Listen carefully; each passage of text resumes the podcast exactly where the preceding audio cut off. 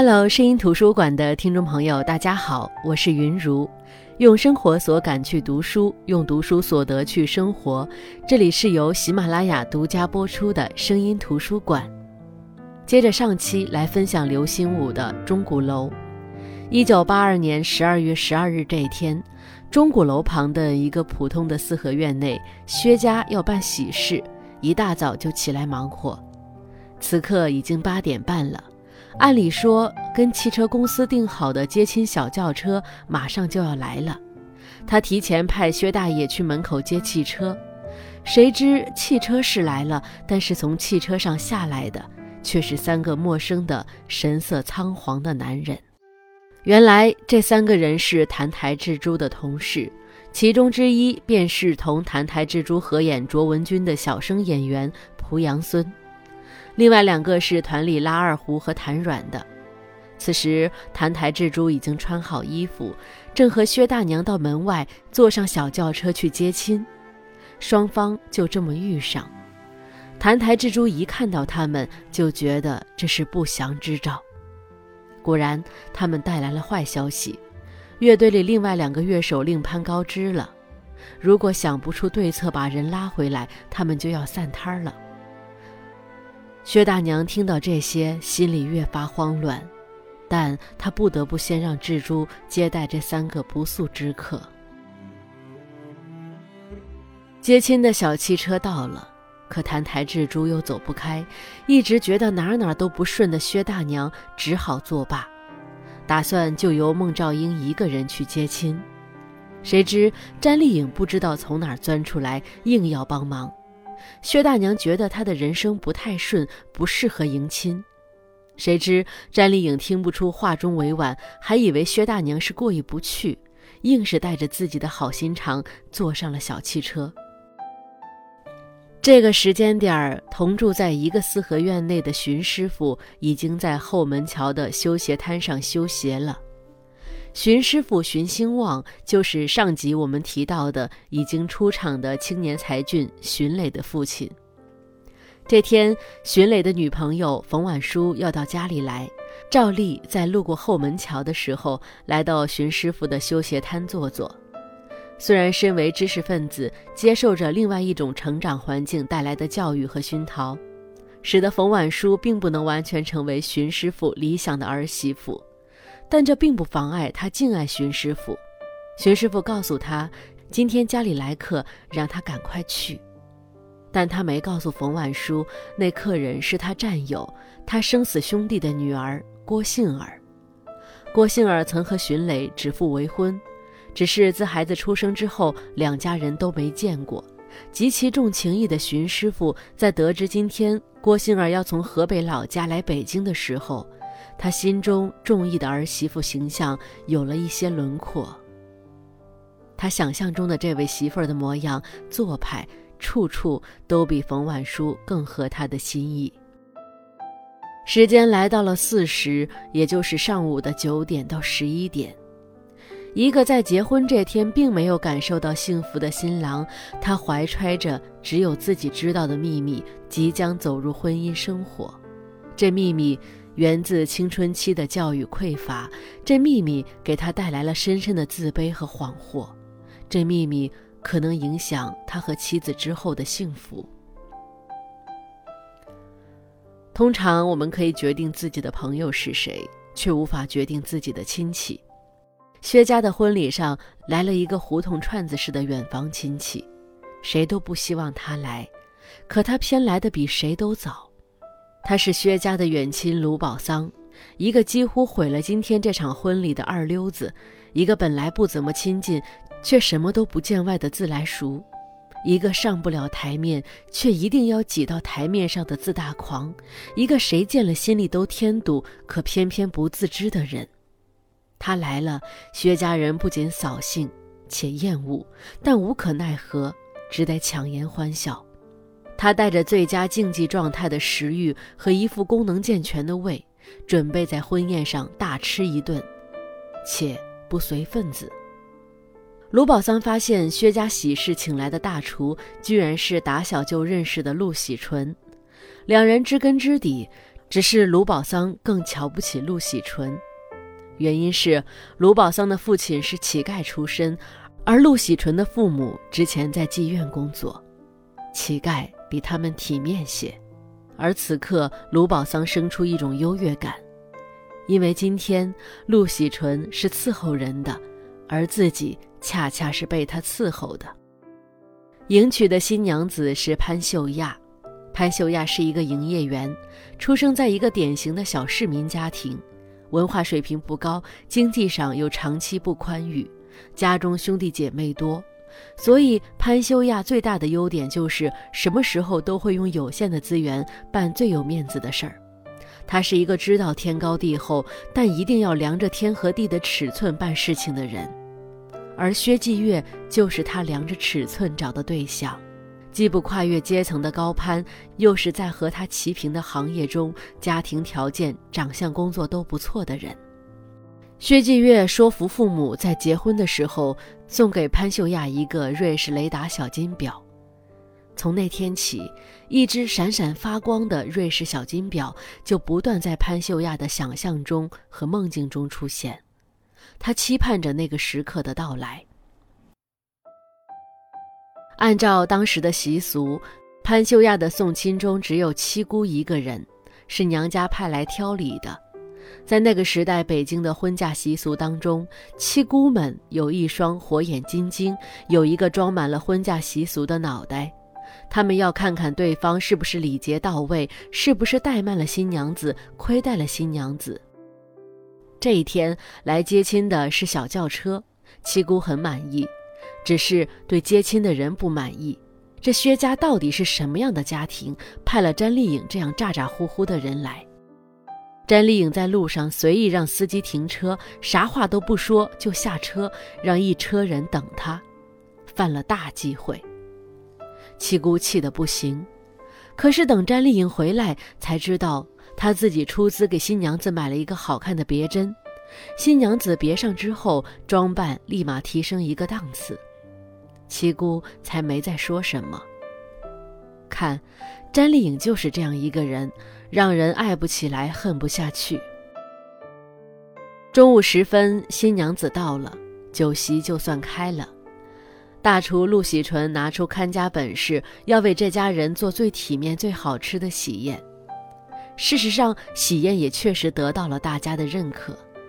只是这喜宴上和新郎新娘七姑他们这个主桌坐在一起的人，让七姑觉得膈应，再一次发出感慨。薛家这都什么亲戚？头一个卢宝桑，粗俗野蛮，吃相难看；再一个詹丽颖，明明不在这里吃席，非要热情地把自己搞的泡菜送过来，放到桌上让大家品尝，搞得寓意很好的凉菜数量变得不吉利。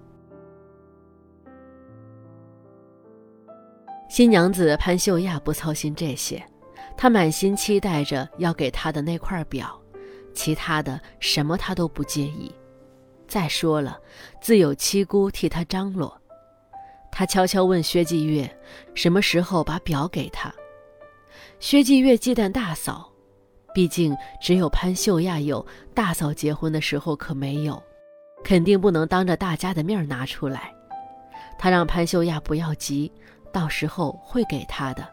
那表就放在卢宝桑座位后面的五斗橱中。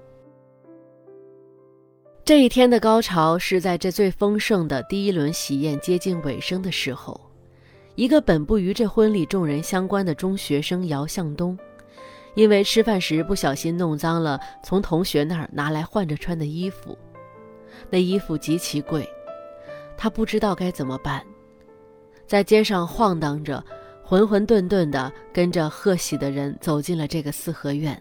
被饭菜的香味吸引的他，又鬼使神差地走进了薛家吃喜宴的屋里。他与这四合院里的任何一个人都不认识，他很害怕被人发现。可是他又发现这新房里有好多人都是谁都不认识谁。新郎的朋友可能只有新郎认识，新娘的朋友可能只有新娘认识。所以，即便出现一个谁都不认识的陌生面孔，在座的亲友也只当是其他人邀请来的。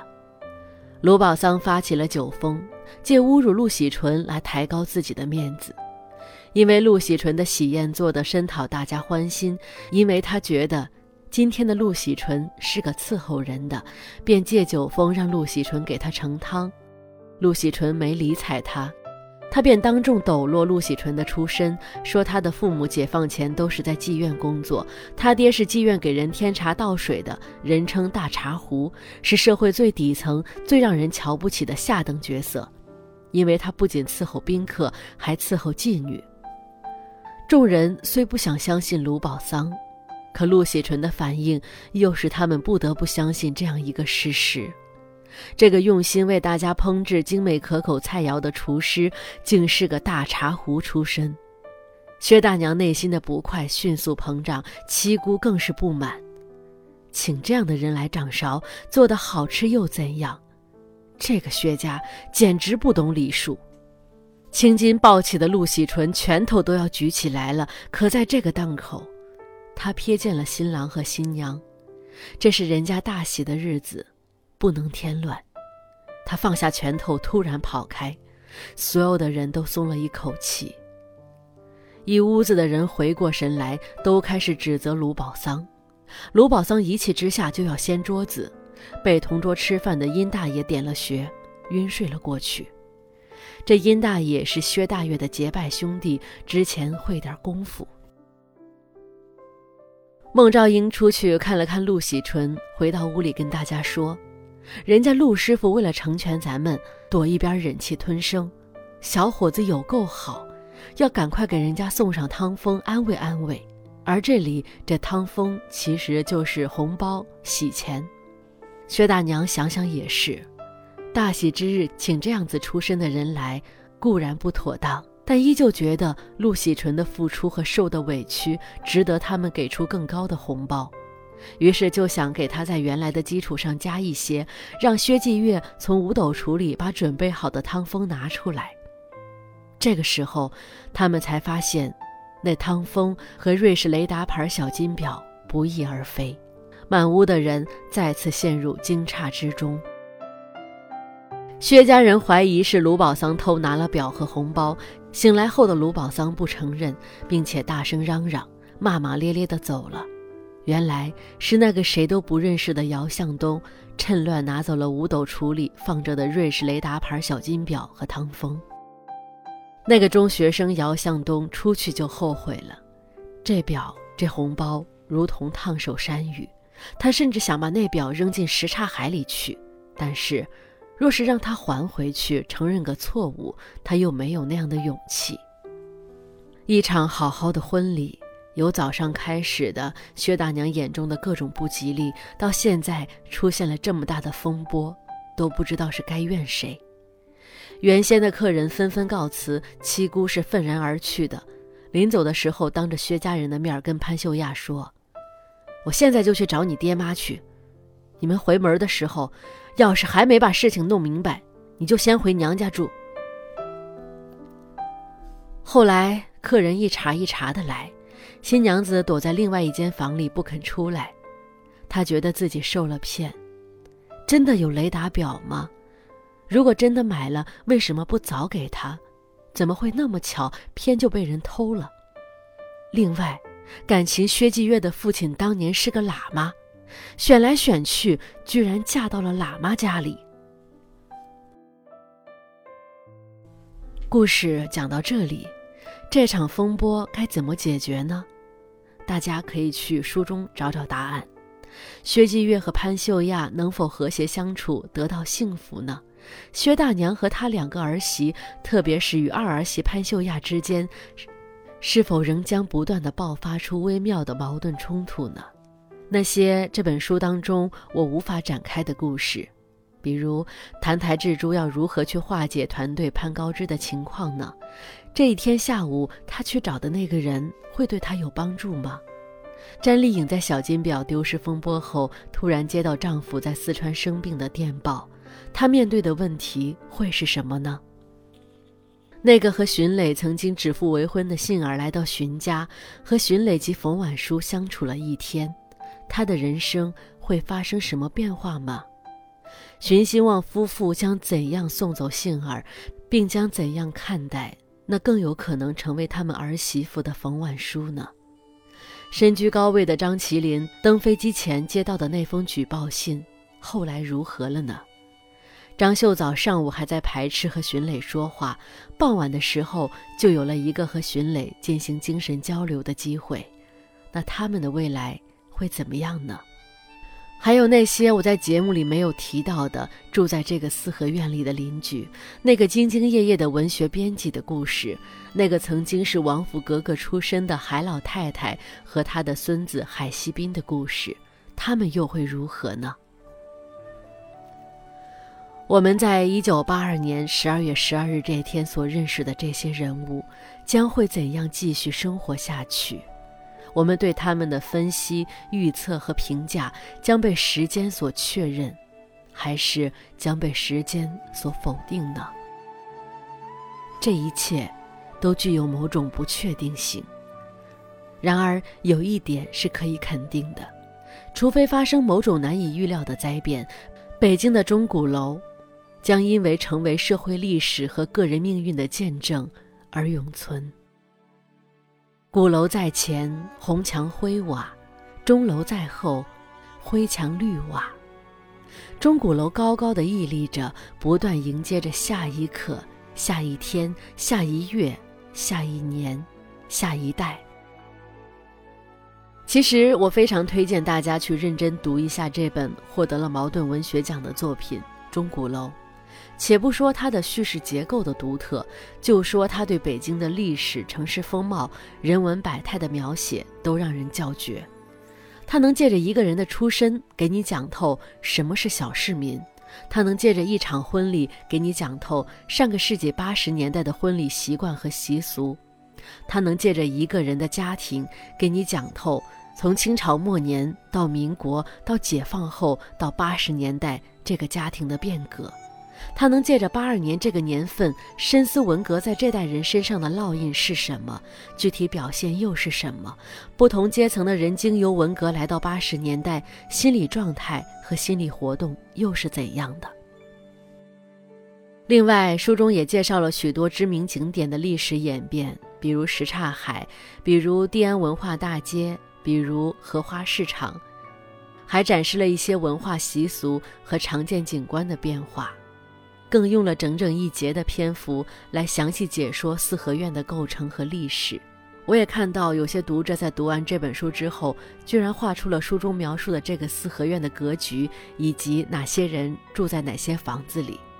当然，这本书也使用了大量的北京方言，能够更加准确地表现当地文化习俗和人物风情的特色，而且口语化的语言更加符合人物的性格。刘心武说：“人类社会的流动变化，从整体角度来说，便构成了历史；从个体角度来说，便构成了命运。在匆匆流逝的时间里，已经和即将有多少人意识到了一种神圣的历史感和庄重的命运感呢？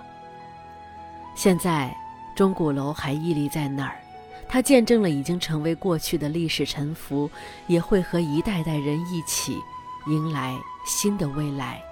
好的，我是云如，这里是声音图书馆，我们下期再见。